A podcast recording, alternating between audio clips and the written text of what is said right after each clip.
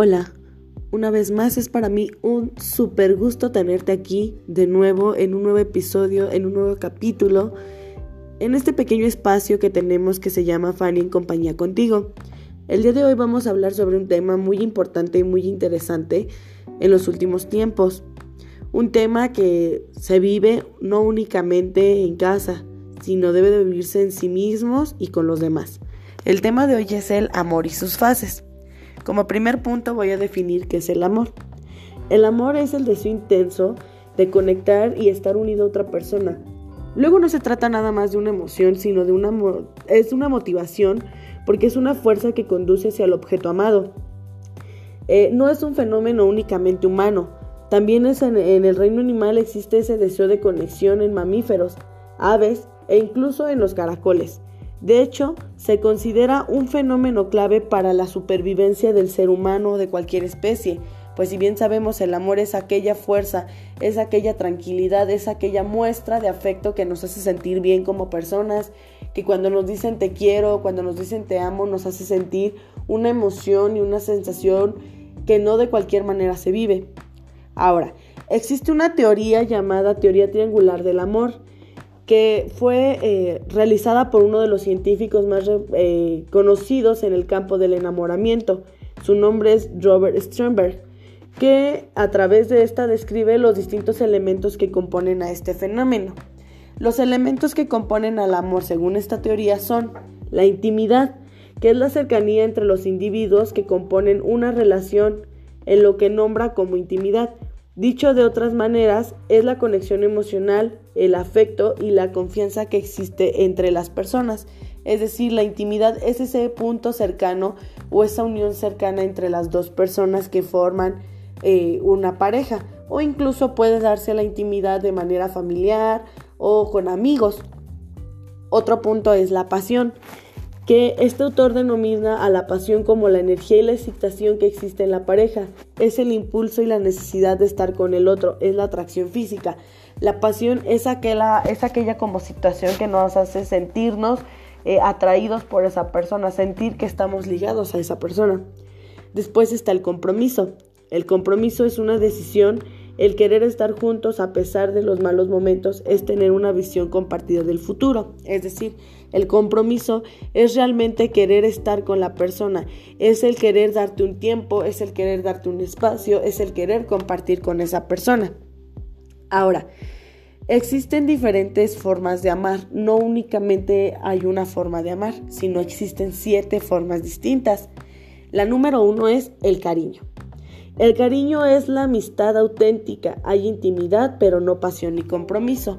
El cariño es cuando sientes como ese afecto tierno hacia alguien más, hacia tus familiares, hacia tus amigos, hacia algún conocido. Viene otro, el número dos, que es el encaprichamiento. Es característico de relaciones superficiales. Existe pasión, pero no hay intimidad ni compromiso. El encaprichamiento es una forma de amar tóxica debido a que únicamente se está en la relación por estar, por miedo a la soledad, por miedo a la separación, pero no existe una comunicación sana. El número 3 es el amor vacío, que es una relación interesada. Hay compromiso, pero no pasión ni tampoco intimidad. El amor vacío es únicamente querer estar con la persona porque te conviene, no por un cariño, no por un amor. El amor romántico yo creo que este es el más importante, que es la pasión y la intimidad hacen que la pareja sientan gran atracción, pero no hay compromiso. El amor romántico, como su nombre lo dice, es ese amor en donde se disfruta y se goza de tener una pareja, pero no se llega al grado de tener un compromiso total, sino que simplemente van viviendo el día a día. El amor sociable. Hay intimidad y compromiso, pero no pasión. Aparece cuando la relación pierde la química. Es decir, únicamente están como una unión de amigos, sin embargo no se han dado cuenta que ya no hay una pareja de por medio. El amor fatuo. No hay intimidad. Las personas sienten atracción y quieren estar juntos, pero no tienen muchas cosas en común. Es decir, quizá cuando estás saliendo con una persona llevas bastante tiempo saliendo con ella, formas una pareja, pero no existen los suficientes como puntos para poder estar con ella en cuestión de lo que sería una parte de intimidad. El amor consumado.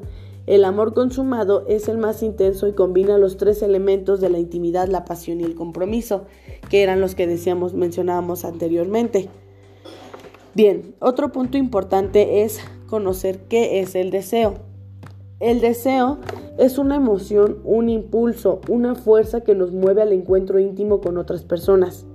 Si bien sabemos, el deseo, en pocas palabras, es aquel que nos motiva a relacionarnos, a compartir intimidad, a mantener relaciones afectivas o sexuales y a disfrutar y pasarla bien y a sentir placer. El deseo es ese impulso que nos lleva a querer estar con una persona, el tener la emoción de verla, el tener la emoción de estar con ella, el tener la emoción de saber que, este, que vas a compartir momentos con esa persona. ¿Qué es la pasión? La pasión en el amor hacia una persona es una emoción asociada al deseo sexual. La pasión por un equipo, algún deporte, algún pasatiempo o algún objeto representa un sentimiento de predilección ligada a un sufrimiento por su derrota o quiebra donde se mantiene una ligación durante un tiempo. La pasión es aquella fuerza con la que queremos algo, con la que, eh, nos gusta estar haciendo algo. En este caso, la pasión es la fuerza con la que nos gusta estar con esa persona, eh, el disfrute que tenemos de estar con ella misma, etc. Otro punto es qué es el apego. El apego emocional, también conocido como apego afectivo, es aquel que implica una dependencia en tus relaciones ya sea de pareja, sociales o familiares, aunque eh, si bien sabemos existe el apego sano. El apego sano es aquel apego que, vaya, su nombre lo indica, es bueno para nosotros, es un apego cordial, es un apego lleno de cariño, es un apego eh, donde se demuestra realmente un afecto verdadero. Sin embargo, el apego eh, malo o el apego tóxico, por así llamarlo, es aquel apego en donde se, ya se crea una dependencia emocional, en donde el apego va más allá de un amor, sino que se convierte en una obligación, se convierte en una necesidad de tener a una persona. Es por eso que nuestra última definición es que es la dependencia emocional. La dependencia emocional, cuando un individuo establece una fuerte vinculación con otra persona, que generalmente ocurre en la institución de la pareja y que se caracteriza por una fuerte necesidad del otro, sentimiento de temor a que la relación se acabe y una presencia de malestar y sufrimiento significativo, se refiere a una dependencia emocional. Una dependencia emocional es cuando ya tienes a una persona atada a ti, porque es a ti, no tú atada a él, es una persona que tú tienes atada a ti por miedo a estar solo, por miedo a que la persona se vaya, por miedo a pensar, híjole, si se va, ¿qué voy a hacer? ¿Y ahora qué voy a hacer? ¿Y ahora quién me va a querer? ¿Y ahora quién me va a mostrar cariño? Eso es una dependencia emocional. Eh, es importante que para poder querer a otras personas tengas amor propio por ti primero. Que sientas que tú eres perfecta, que todo contigo está bien, que sepas que tu estabilidad emocional está sana, que no tengas conflictos emocionales, que no tengas conflictos con lo que quieres. Si eres una persona que no tiene bien definido qué quiere, que no tienes ese cariño por ti mismo, la pregunta es, ¿cómo es que vas a querer a alguien más? Bien, este podcast tiene precisamente esa finalidad, el que tú puedas tener conciencia de que vivir una etapa de amor es para sanarte, no para seguir dañándote. Eso sería todo de mi parte. Espero que este nuevo episodio te sea de gran utilidad y espero que nos podamos ver en un próximo episodio. Adiós.